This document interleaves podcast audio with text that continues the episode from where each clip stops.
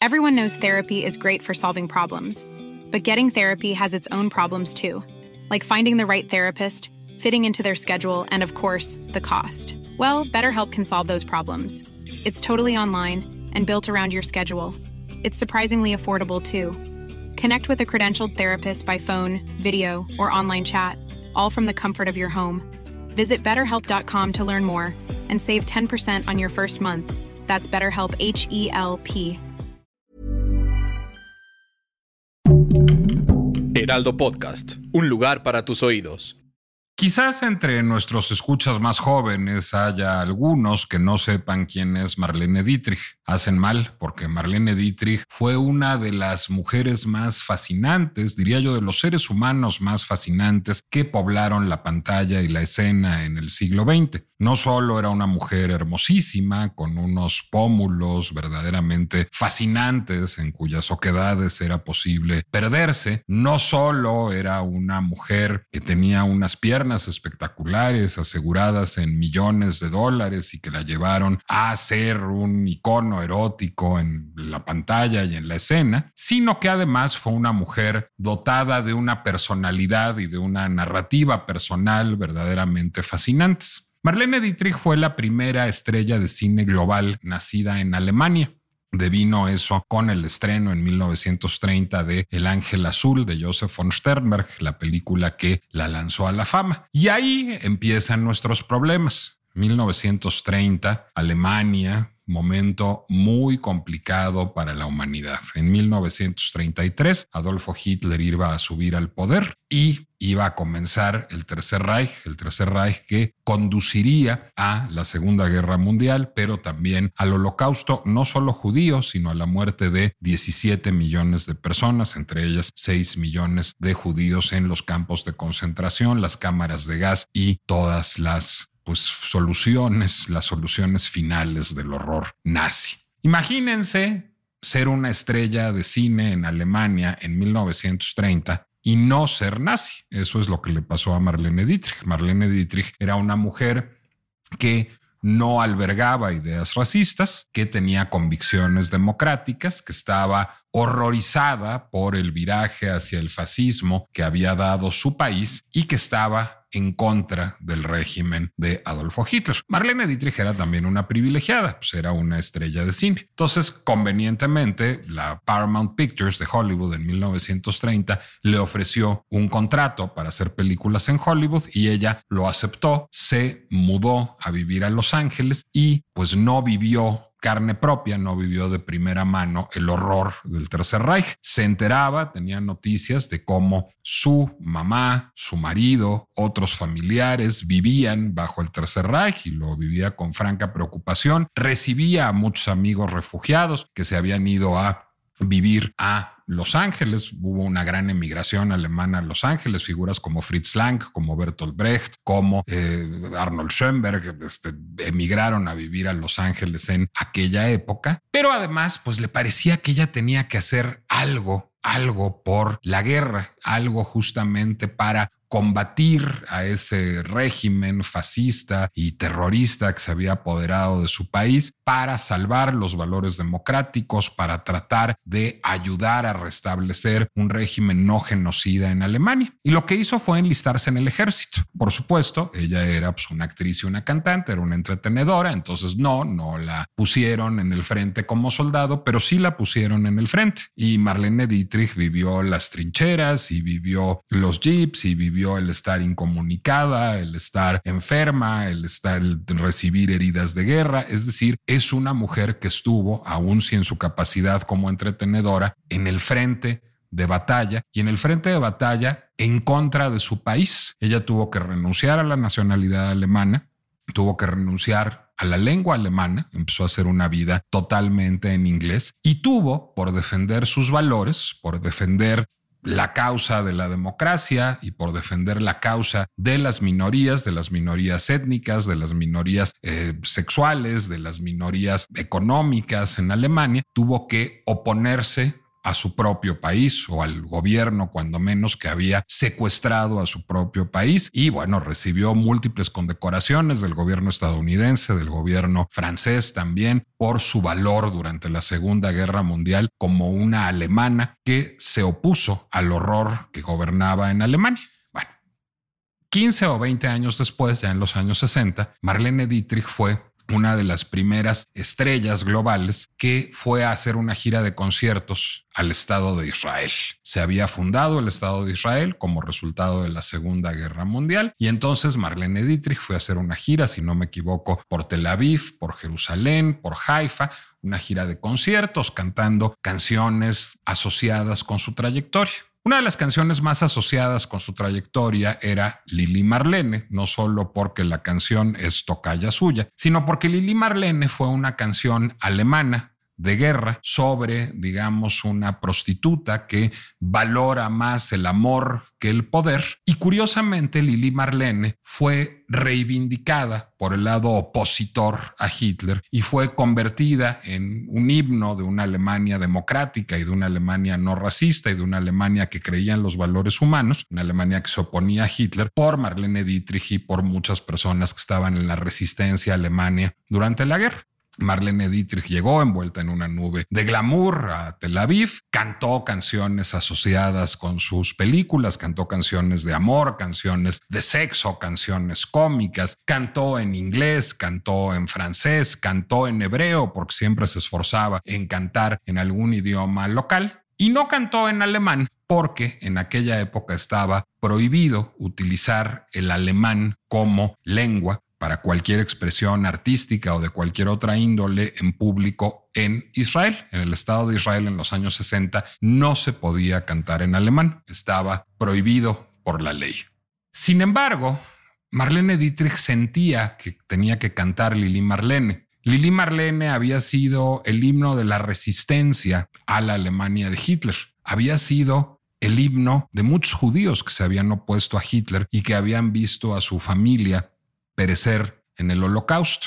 Hubiera podido cantarla en inglés, pero hizo algo más inteligente. En ese escenario en Tel Aviv, esta diva alemana que se le había jugado con la democracia y con los judíos, se paró en el escenario y dijo, quisiera cerrar cantando Lili Marlene, es una canción que nos significa mucho a muchos que estamos aquí. Podría cantarla en inglés, pero me gustaría cantarla en alemán. Uno de los saldos de la Segunda Guerra Mundial es que muchos perdimos nuestra lengua materna. Mi lengua materna es el alemán, dijo en inglés, y yo sé que hay muchos judíos aquí en este escenario en Tel Aviv que hoy viven en Israel, cuya lengua materna es el alemán. No quiero ofender a nadie, pero me gustaría cantar Lili Marlene en nuestro idioma en nuestra lengua materna, en la que nos arrebató Hitler. Por supuesto, si hay alguna objeción, no la cantaré en alemán, la cantaré en inglés, pero quiero preguntarles, ¿alguien tiene algún reparo en que cante Lili Marlene en la lengua que nos arrebató Hitler, en la lengua que fue nuestra, en alemán? Y hubo un silencio sepulcral en ese auditorio de Tel Aviv, en donde había incluso políticos y policías presentes. Nadie objetó a que Marlene Dietrich reivindicara el alemán como una lengua judía en ese auditorio de Tel Aviv en los años 60. Marlene Dietrich cantó Lili Marlene en el alemán original ante un aplauso atronador en esa noche israelí de los años 60 y desde entonces se rehabilitó el uso de la lengua alemana en los actos públicos en el Estado de Israel. Es una hermosa historia y es una hermosa historia, creo, porque es una historia que desafía la noción de tribalidad. Si Marlene Dietrich hubiera asumido que ella era anti-alemana, que su función era oponerse a todo lo que fuera alemán por estar del lado de los aliados o por estar del lado de los judíos, se hubiera perdido ahí no solo un valor cultural, sino se hubiera perdido ahí también un patrimonio emocional común. La lengua es más que cultura, la lengua es algo que nos remite a nuestro hogar, a nuestra familia, a nuestras primeras experiencias emocionales. Nuestra educación sentimental se dio en una lengua. Lo que hizo esta gran estrella alemana del cine y de la canción esa noche de los años 60 en Tel Aviv fue trascender la tribalidad y postular que había algo más importante que la pertenencia a tal o cual grupo, que había una experiencia humana la experiencia de la lengua, que podía cruzar fronteras y que podía efectuar una verdadera reconciliación entre los israelíes y la cultura alemana. Redujo a Hitler en ese acto a lo que fue, a un bully, a un loco, y recuperó la humanidad esencial de la cultura alemana y de la cultura israelí. ¿Por qué estoy contando esta historia hoy?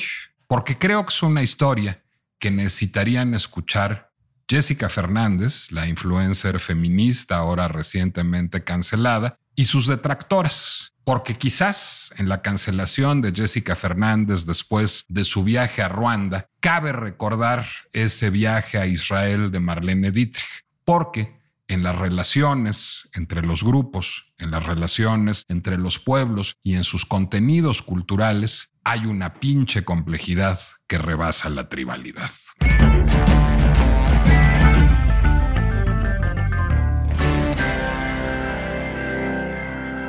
Soy Nicolás Alvarado, me da mucho gusto darles la bienvenida a La pinche complejidad, el espacio de El Heraldo Podcast, en donde pues tratamos de ver todas las aristas, ver todos los lados de un problema y a partir de eso tener discusiones complejas que resulten en una lectura más rica de la vida en una lectura que nos haga pensar el mundo y pensarnos a nosotros mismos. Y en efecto, la historia de Jessica Fernández tiene mucho que decir. Bueno, primero expliqué para los jóvenes quién es Marlene Dietrich, ahora voy a explicar para los viejos quién es Jessica Fernández. ¿Por qué de confesar que hasta que el equipo del Heraldo Podcast dirigió mi atención a Jessica Fernández, yo no tenía idea de quién era Jessica Fernández? Les cuento. Jessica Fernández es una mujer joven, debe estar en sus 20 altos o 30 bajos, que vive en Monterrey y que ha adoptado de manera importante una agenda feminista. Es una mujer muy probablemente de un origen socioeconómico medio o medio alto, fue estudiante del TEC de Monterrey, eh, es influencer o tiene, digamos, un comportamiento en redes sociales muy cercano al de un influencer, se toma fotos en las que se ve muy guapa, tiene millones de seguidores, tiene un millón cuatrocientos mil seguidores en Instagram, tiene un novio que se llama Farid Dick, que es, si no me equivoco, psicoterapeuta, que también es influencer, que tiene todavía más seguidores que ella, tiene como tres pico millones de seguidores en Instagram, a veces publican cosas juntos, pero ella, digamos, ha aprovechado este influencerismo no para vender maquillajes, no para hacer memes, no para perrear, sino para desahogar una agenda feminista en un tono y manera, diría yo, que funciona muy bien para un cierto segmento de la población.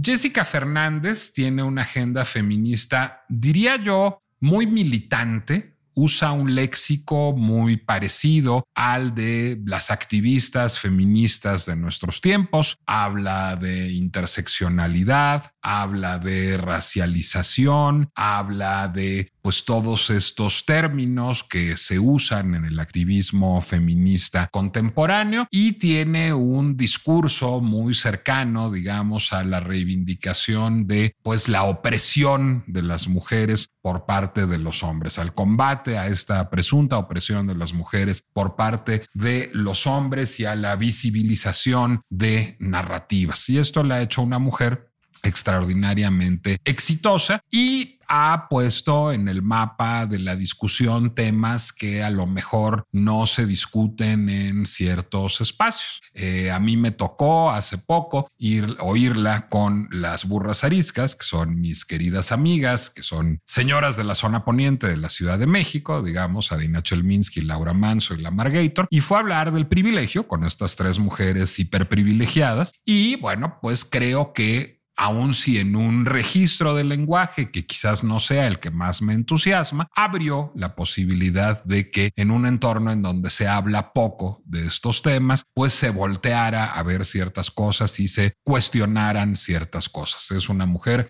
extraordinariamente exitosa que tiene una agenda feminista que desahoga para un cierto público, un cierto público, imagino que sobre todo de mujeres de clase media y media alta, que la han hecho, pues digamos, una voz a atender en ese segmento de la población. Bueno, pues resulta que hace poco hizo unas publicaciones en redes sociales Jessica Fernández sobre un viaje reciente que había hecho a Ruanda.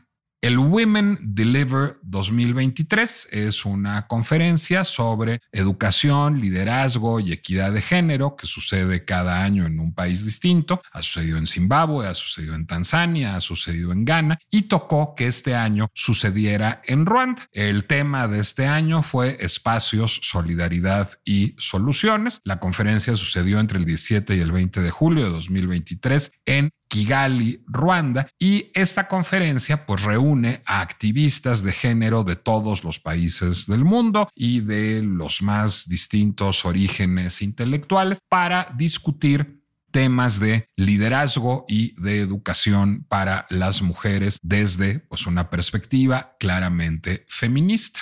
Jessica Fernández fue invitada a este Women Deliver 2023 por una organización que se llama Duosania. Duosanie es una organización que nace en Ruanda después del el genocidio en Ruanda de 1994. Explicaré qué sucedió en Ruanda en 1994. A lo mejor vieron ustedes Hotel Ruanda, a lo mejor han visto el módulo respectivo en el Museo de Memoria y Tolerancia, pero a lo mejor no. Entonces vale la pena que lo explique.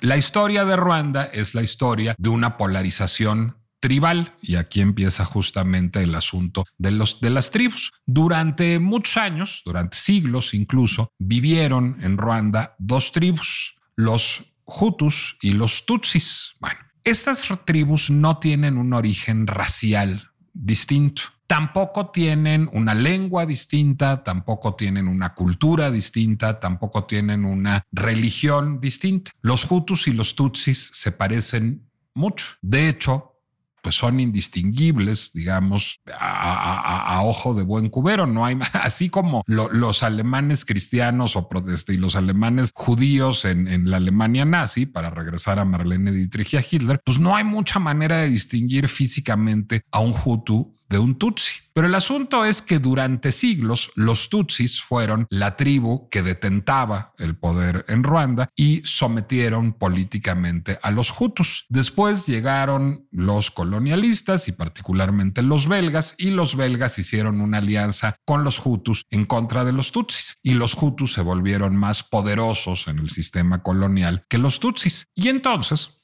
las tensiones fueron creciendo, las tensiones fueron creciendo en un, en un contexto muy parecido al de la Alemania nazi antes del advenimiento de Hitler, es decir, había Hutus que se casaban con Tutsis, que hacían negocios con Tutsis, que eran amigos de Tutsis, cualquier Hutu o cualquier Tutsi tenía los mismos derechos en Ruanda. Y bueno, justamente a partir de esta exacerbación de las tensiones, pues en 1994 advino el genocidio de Ruanda, es decir, los Hutus empezaron a matar Tutsis en Ruanda. Y esto generó una circunstancia verdaderamente horrible para los Tutsis en aquel momento, es decir, murieron muchos de manera muy injusta y quedaron muchas viudas y quedaron muchos huérfanos del genocidio Tutsi en 1994, con pues escasas maneras de ganarse la vida, que no tenían vivienda, que vivían en aislamiento, pobreza, temor, que habían sido víctimas de abuso sexual y esta situación no se ha corregido del todo a la fecha.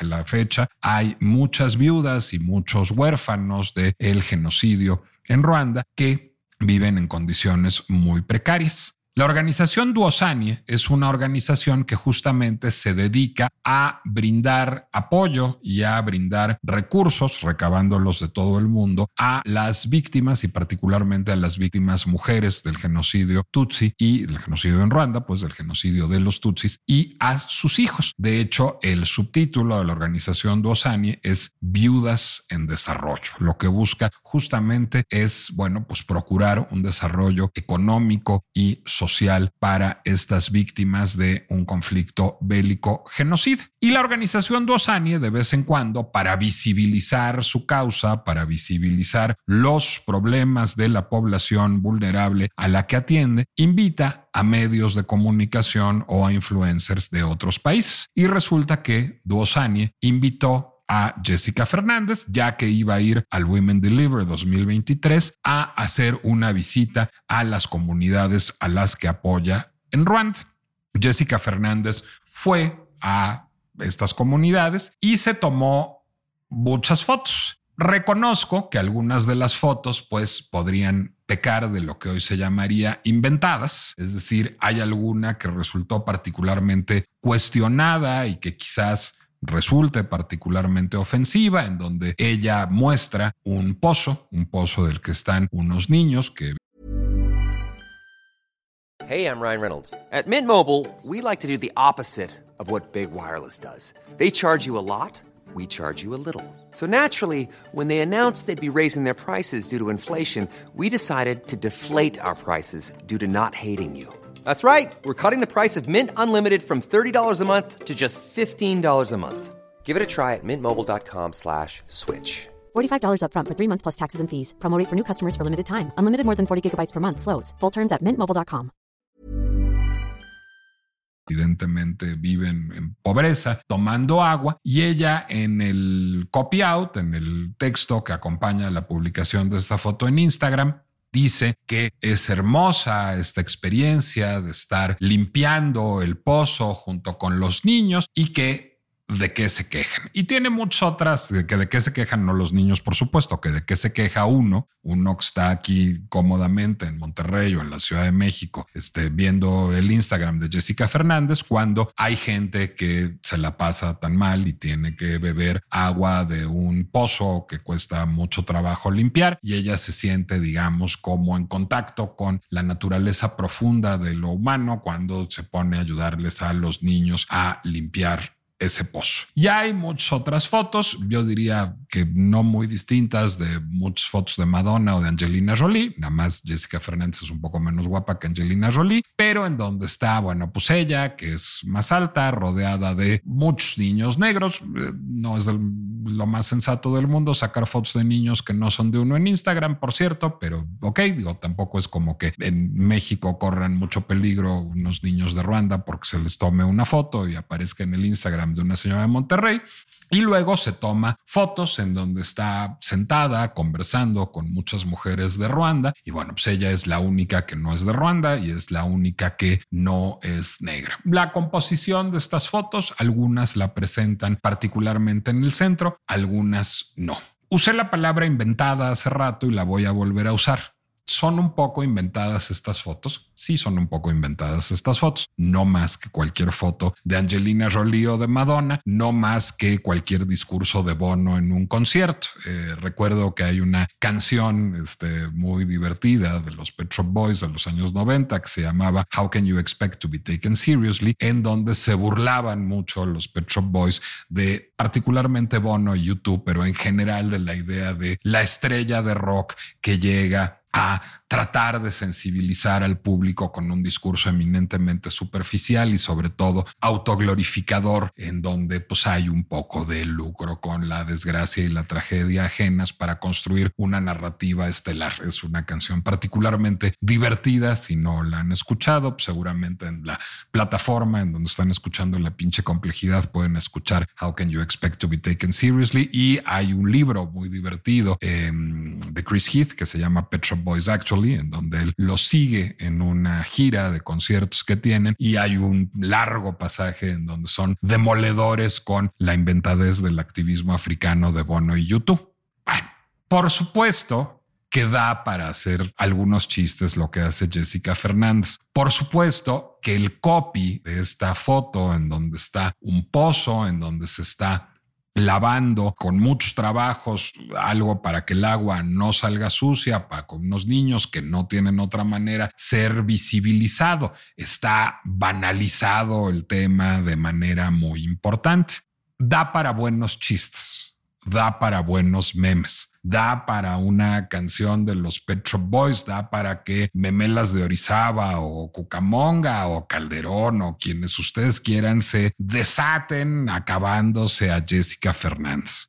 Pero no da para lo que sucedió en redes sociales, porque a partir de ahí hubo un proceso un proceso de linchamiento digital en redes sociales, en donde Jessica Fernández fue, como se dijo ahora, cancelada. Es decir, hubo una andanada de mensajes, sobre todo en Twitter y en TikTok, de activistas y no activistas que profirieron insultos, amenazas y, diría yo, sobre todo, sermones en contra de Jessica Fernández. Y particularmente, o al menos las más visibles de quienes profirieron estos sermones, y lo digo en femenino porque fueron sobre todo mujeres, fueron activistas digitales, como se dice ahora. Por cierto, Jessica Fernández dice también que ella es una activista digital o influencers, que eran mujeres de piel negra que salían pues a echarle, digamos, básicamente el sermón de la montaña, es decir, a decirle que ella no tenía derecho de hablar de esos temas, que ella había instrumentalizado la pobreza de estas personas, que ella había banalizado, mercantilizado, comodificado, como se maldice, se maldice en estos tiempos. Este commodification se traduce como mercantilización, es porque algo se convierte en una commodity, es decir, en una mercancía que puede venderse y comprarse. Pero bueno, la acusaron de haber comodificado o mercantilizado, instrumentalizado y banalizado la pobreza de estas mujeres y estos niños víctimas del genocidio en Ruanda. Y desde una cierta presunta atalaya moral le dijeron que ella debió haber, porque Jessica Fernández había explicado que esta organización Duosanie la había invitado a este Women Deliver 2023, que ella hubiera debido rechazar la invitación porque ella no era la persona más adecuada para desempeñar ese trabajo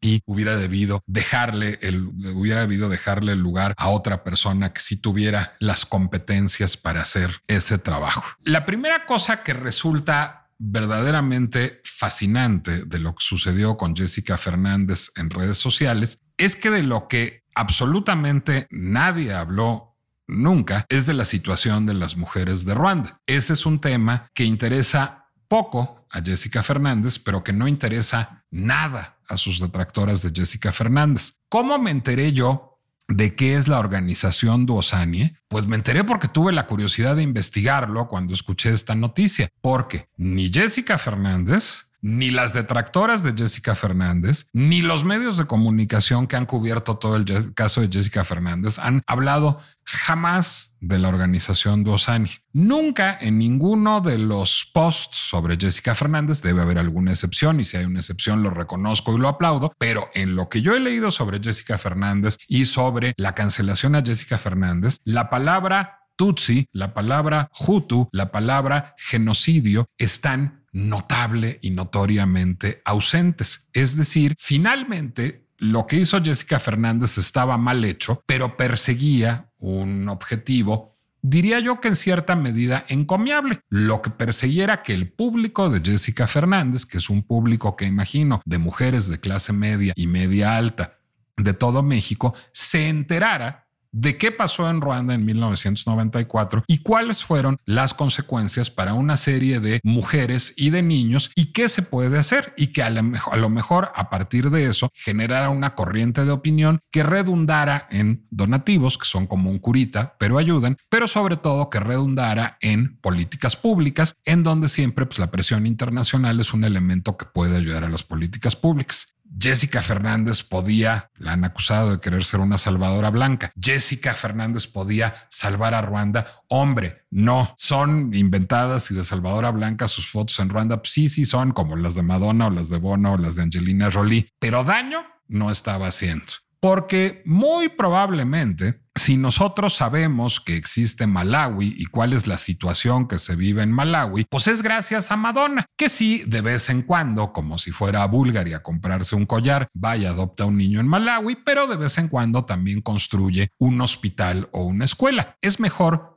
construir un hospital o una escuela en Malawi que no construir un hospital o una escuela en Malawi. Y es mejor que hablemos del genocidio de Ruanda que que no hablemos del genocidio de Ruanda, aun si esto sucede en un marco poco sistemático con copy-outs torpes y fotos inventadas en Instagram. Porque si no fuera por Jessica Fernández, no estaría yo aquí hablando del genocidio de Ruanda, ni me hubiera clavado en entender qué pasó entre los Hutus y los Tutsis, a los que solo recordaba hasta este momento como una vaga referencia en una película con Don Cheadle. Entonces, creo que ahí hay un tema que resulta eminentemente importante y ustedes me van a decir, es que tú eres un hombre blanco. Bueno, no muy blanco. Este, de hecho, tengo sangre negra y podría reivindicar que tengo sangre negra para tener este, autoridad moral para hablar de estos asuntos. Pero como también tengo sangre europea y también tengo sangre indígena y de la sangre europea tengo de mucha sangre europea de muchos lugares, pues tampoco se va a valer mucho el argumento y además yo no me identifico como negro como se dice ahora, porque la verdad a la tatarabuela negra no la conocí. Entonces, pues no tiene mucho sentido que me arrogue yo el derecho a hablar de estos temas. Mejor le doy el derecho a hablar estos temas a Olufemi o Taiwo.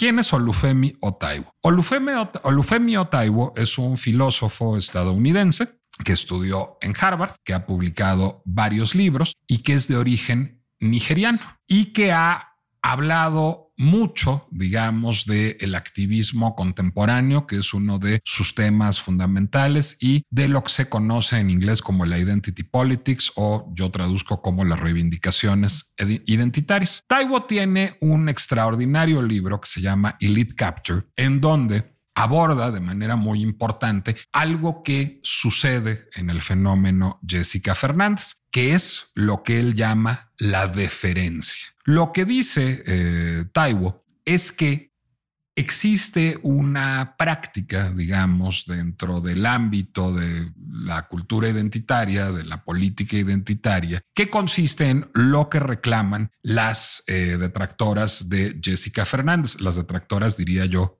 negras de Jessica Fernández, que es la idea de que solo quien pertenece a un grupo puede hablar de los problemas que aquejan a este grupo.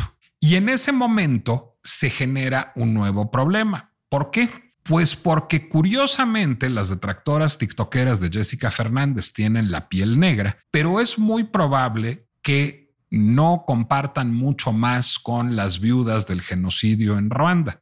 Es muy probable que no sepan mucho del genocidio en Ruanda. Y por cierto, si saben, pues no nos lo compartieron, porque su tema central fue Jessica su tema central fue quien tenía derecho de hablar del genocidio en Ruanda, no el genocidio en Ruanda. Quien tenía derecho a hablar de las viudas de Ruanda, no las viudas de Ruanda. Y por cierto, a las únicas que no escuchamos en toda esta historia fue a las viudas de Ruanda. Escuchamos a una señora blanca mexicana, escuchamos a unas señoras negras mexicanas, pero a las viudas de Ruanda y de las viudas de Ruanda no escuchamos nada. Una cosa que dice Olufemi Taiwo en este de verdad extraordinario libro que se llama Elite Capture es, ¿y esta discusión en qué ayuda a la resolución del problema? ¿En qué ayuda a que unas tiktokeras mexicanas de piel del color que ustedes quieran discutan entre sí cómo logra modificar eso la situación de las viudas de guerra, los huérfanos de guerra, el odio tribal, las condiciones precarias económicas en donde viven las víctimas de un genocidio en un país africano. ¿En dónde estamos discutiendo eso? ¿En dónde estamos pensando en cómo resolver eso? ¿Por qué estamos discutiendo quién tiene derecho a hablar de eso y no estamos discutiendo eso? Y el libro se llama Elite Capture por muchas razones, y esta es solo una de las que explora, porque lo que explora este autor, Olufemi Taiwo, es la manera en que la élite captura o atrapa los debates eh, y los lleva hacia su agenda. Bueno, pues evidentemente Jessica Fernández y las tiktokeras constituyen una cierta élite eh, importante. Todos podemos constituir una élite respecto a ciertos grupos sociales y ser marginados por una élite respecto a ciertos otros grupos sociales. La función de élite es una función relacional, no es una función intrínseca. Yo soy élite con respecto a quienes tienen menos privilegios que yo y no soy élite con respecto a quienes tienen más privilegios que yo y constituyen una élite. Aquí el discurso está secuestrado por una élite que está hablando de los temas de la élite. Y una cosa que dice muy bien Taiwo y que dice muy bien otro autor que les recomiendo leer, que es Nikos Sotirakopoulos, que es un autor griego que tiene un libro que se llama Identity, Politics and Tribalism, The New Culture Wars, Política Identitaria y Tribalismo, las nuevas guerras culturales. Bueno, pues una cosa que en la que coinciden ambos autores es que la, digamos, la, la noción de élite es una noción relacional y a partir de esta noción relacional, el discutir quién tiene derecho a hablar nos distrae del verdadero problema que debemos atender. Esta hiperconcentración en las guerras culturales nos distrae de los problemas sociales, económicos, políticos, reales, que ya no estamos discutiendo por discutir quién tiene derecho a discutirlos. ¿Qué sucede, digamos, en este contexto y qué es importante señalar. Sucede que estamos sucumbiendo a un tribalismo y esto este autor griego Sotirakopoulos lo explora muy bien, pues muy parecido al genocidio de Ruanda. De hecho, Identity Politics and Tribalism de Nikos Sotirakopoulos comienza, o coincidencia, hablando del genocidio de Ruanda. Lo que estudiado para este podcast sobre el genocidio de Ruanda deriva en alguna medida de lo que le leía a Sotirakopoulos. Y lo, de lo que habla Sotirakopoulos es del absurdo de este genocidio, porque estas dos tribus no tenían diferencias culturales, no tenían diferencias religiosas, no tenían diferencias étnicas, no tenían diferencias lingüísticas, sino su única diferencia era la conciencia de pertenencia a una tribu. ¿Por qué peleaban los Tutsis y los Hutus? Porque sabían que eran Tutsis y Hutus y por ninguna otra cosa. Y porque decidieron privilegiar la identidad tribal frente a cualquier otra, que es un poco lo que pasó en la Alemania nazi. Es decir, ¿cómo podíamos distinguir a los judíos de, los cristianos en Alemania. Sí, tenían algunas diferencias lingüísticas. Es muy probable que unos hablaran yiddish y otros no tenían algunas diferencias religiosas, unos eran cristianos y unos eran judíos, aunque finalmente pues el, universo judeocristiano tiene un origen común, pero pues fuera de esas diferencias, pues eran todos más o menos del mismo fenotipo, hablaban el mismo idioma en sus interacciones cotidianas, vivían en las mismas ciudades, consumían los mismos productos, iban a las mismas escuelas, habían leído a los mismos libros. Fue la hiperconciencia racial, tribal de Hitler de postular esta idea de la raza aria, lo que, pues digamos, convirtió a los judíos en la tribu a vencer y en la tribu a derrotar. Ese fenómeno del tribalismo se reproduce de manera muy importante en la política identitaria contemporánea. Y digamos que este fenómeno de Jessica Fernández evidencia el problema de distintas maneras y ahora diré ¿Por qué? Porque el discurso de Jessica Fernández es tribal de origen, porque utiliza el léxico, porque eh, utiliza, digamos, el marco conceptual y de referencia de un feminismo militante, radical y tribal que identifica necesariamente a los hombres como opresores, que identifica al patriarcado como opresor, que asume que vivimos en un sistema patriarcal y que resulta quizás útil para visibilizar injusticias, para visibilizar eh, desigualdades ante la ley, pero que no resulta eminentemente constructivo. Y quizás Jessica Fernández haya terminado atrapada en su propio tribalismo. Quizás se haya encontrado con una sopa de su propio chocolate tribal, en donde estas activistas que hablan desde un discurso racial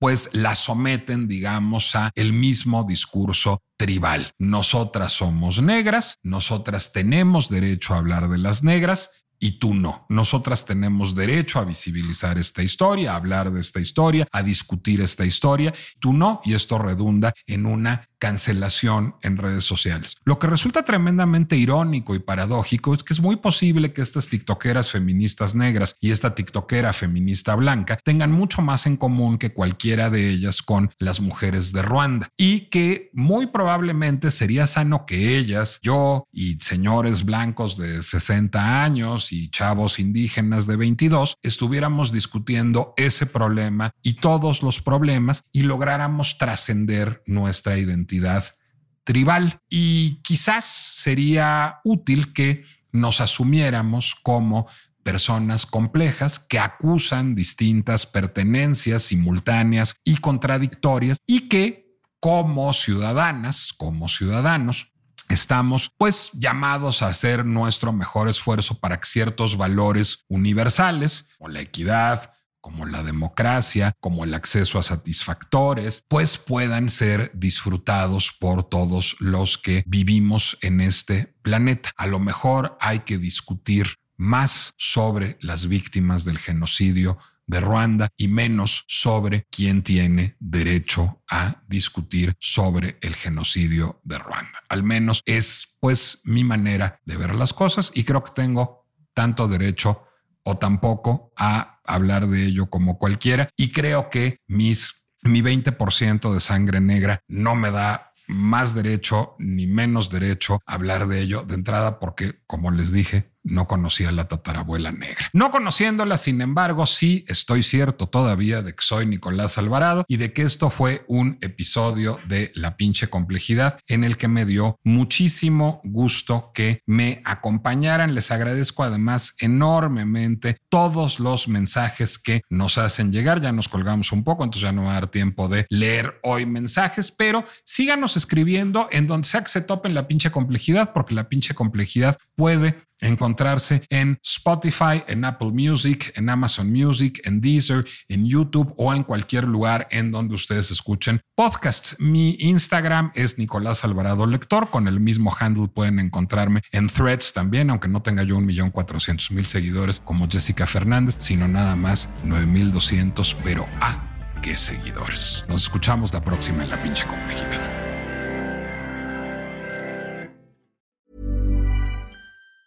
If you thought the only way to get a more defined jawline with natural looking results was through surgery, think again. Juvederm Volux XC is a non surgical injectable gel filler that improves moderate to severe loss of jawline definition and can help you achieve natural looking results with little downtime. Even better, this improved definition lasts up to one year with optimal treatment. No maintenance required. Improve jawline definition for a smooth, sculpted look with Juvederm Volux XC. For important safety information and to find a licensed specialist, visit juvederm.com. That's J U V E D E R M.com. Not for people with severe allergic reactions, allergies to lidocaine, or the proteins used in Juvederm. Common side effects include injection site redness, swelling, pain, tenderness, firmness, lumps, bumps, bruising, discoloration, or itching. There's a risk of unintentional injection into a blood vessel, which can cause vision abnormalities, blindness, stroke, temporary scabs, or scarring. Talk to a licensed specialist to find out if it's right for you.